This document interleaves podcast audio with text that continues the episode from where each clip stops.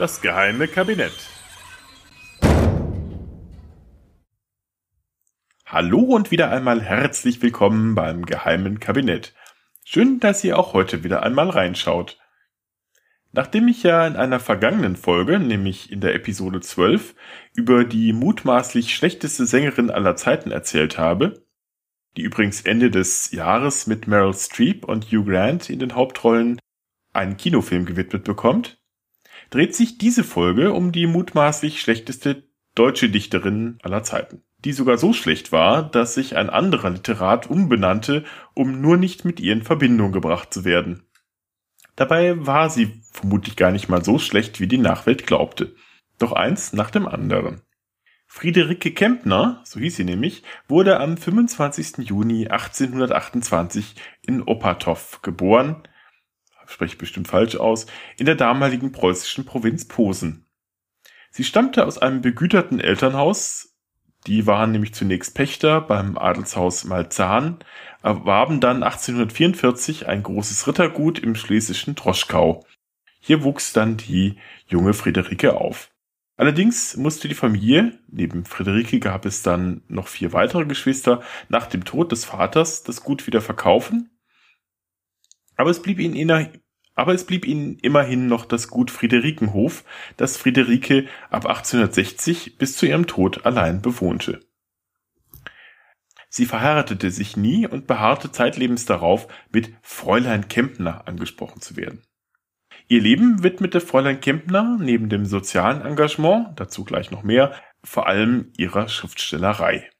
Ihre zahlreichen, vorwiegend historischen Stoffen gewidmeten Dramen wie Berenice, Antigonos, Jahel oder das Bühnenstück Der faule Fleck im Staate Dänemark oder eine lustige Heirat gelangten niemals zur Aufführung.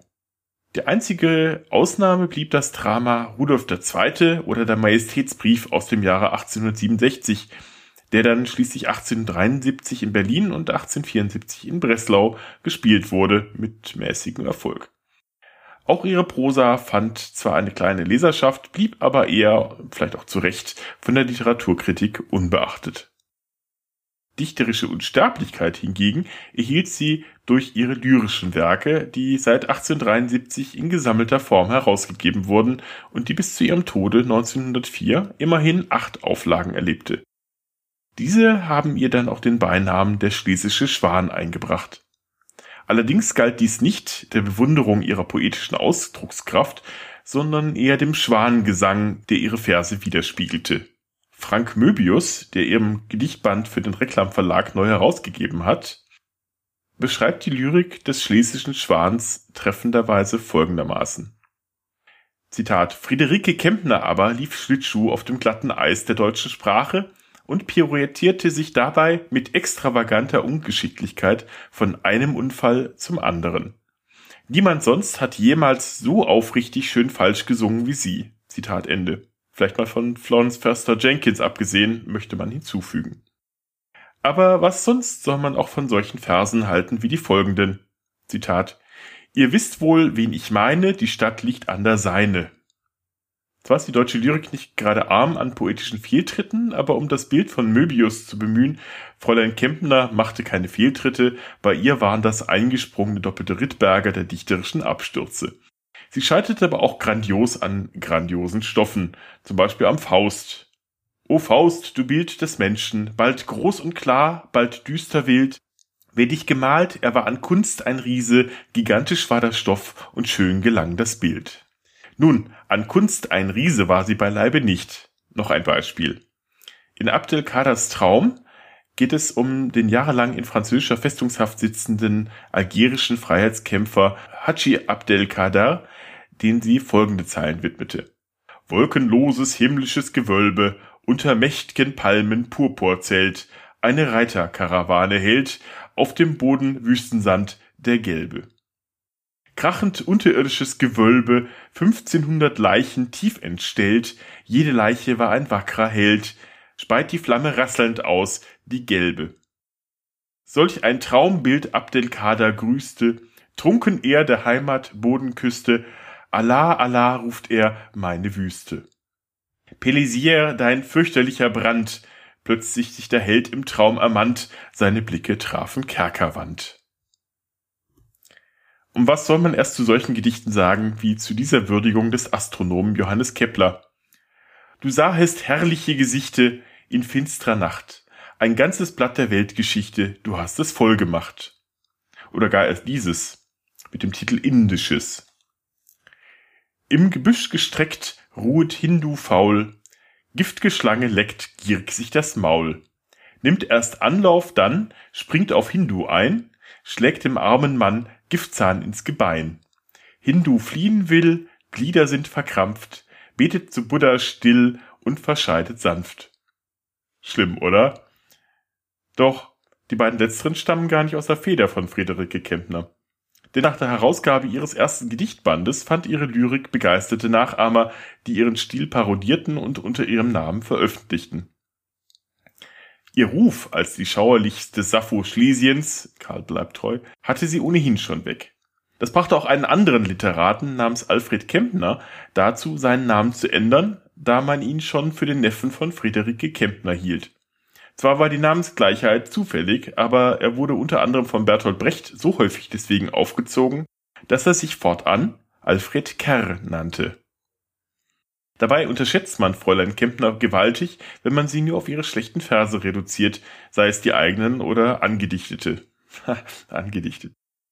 Denn wenn sie nicht gerade Verse und Dramen schmiedete, engagierte sie sich auf vielen gesellschaftlichen Feldern. Sie war eine frühe Vertreterin des Tierschutzes, wahrscheinlich sogar Vegetarierin, und schrieb mit Leidenschaft gegen die Jagd und Tierversuche, kämpfte gegen die Einzelhaft von Strafgefangenen und gegen den Antisemitismus. Den erklärte sie kurzerhand zur Krankheit. Ewig lebt die Wahrheit, ewig lebt das Recht, Menschlichkeit ist Klarheit, Hassen, das ist schlecht. Antisemitismus, aufgewühltes Meer, neueste Influenza, dauerst mich gar sehr. Antisemitismus, antibrüderlich, senkt die morsche Fahne, sie wird lächerlich. Wieder ein paar Zeilen, die wirklich von ihr stammen. Die Legende will, dass die Werke des lyrischen Schwans von den Nationalsozialisten im Dritten Reich als undeutsche Literatur, dies bitte im Anführungszeichen zu hören, verboten war. Auch wenn die jüdische Kempner Kämpferin für Humanismus und gegen Krieg und eben auch gegen antijüdische Tendenzen war, verboten waren ihre Schriften niemals. Vermutlich wieder einmal nur übersehen. Ihre wichtigste Streitschrift war aber sicher ihre Denkschrift über die Notwendigkeit der gesetzlichen Einführung von Leichenhäusern aus dem Jahre 1850. Diese schrieb sie im Rahmen der damals grassierenden Furcht vor dem Scheintod begraben werden, die sicher auch einmal eine eigene Folge wert ist.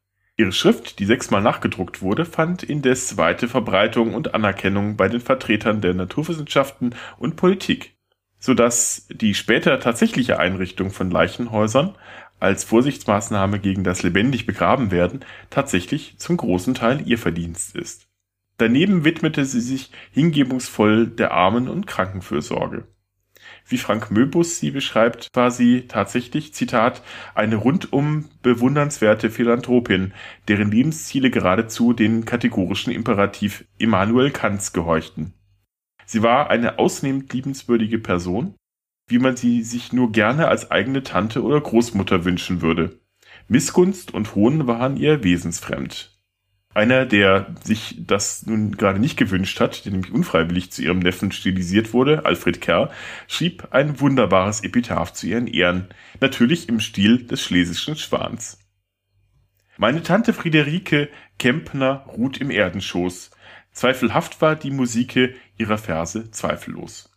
Gute Tante schlummre selig, gute Tante schlummre brav.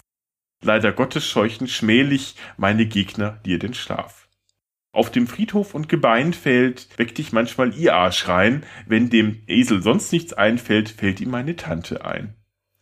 Trag's, ob auch der unverwandte Schmerz an deiner Seele frisst, dass du, meine tote Tante, gar nicht meine Tante bist. Wer an Friederike Kempners Gedichten nun Gefallen gefunden hat, sollte sich unbedingt das bereits genannte Büchlein von Frank Möbus mit dem Titel Kennst du das Land, wo die Lianen blühen? Gedichte des schlesischen Schwans aus dem Reklamverlag besorgen. Ich hoffe, es wird noch aufgelegt. Folgendes Gedicht stammt übrigens auch nicht vom schlesischen Schwan, sondern von einem ebenfalls verkannten Dichter. Ich danke euch, meine Lieben, für das heutige Zuhören. Falls ihr mir folgt auf Patreon, würde mich das nicht stören. Findet dort doch neben News und Material ihr die Möglichkeit, auch eben für Sonderfolgen zu zahlen. Na gut, ich lasse das lieber mit dem Dichten. Ähm, verabschiede mich also besser so. Bleibt mir gewogen. Bis zum nächsten Mal. Euer Butler.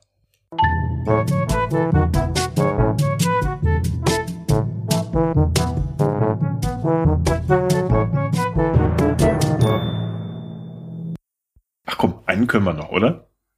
Frauenbild. Auf dem weichen grünen Rasen kniet ein Frauenbild, ihre Arme gegen Himmel, lächelt sie so mild. Sanft sich ihre Lippen regen, lispeln hörbar kaum, ihre Blicke schweifen trunken in des Himmels Raum. Großer Gott, du hast willfahret meinem still Gebet. Großer Gott, nur Dank und Freude sei vor dir gefleht.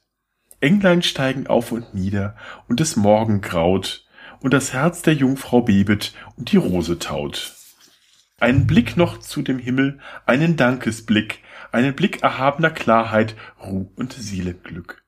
Und das Haupt die Jungfrau birget in dem weichen Gras, Andachtschauer hebt die Seele, und ihr Aug wird nass.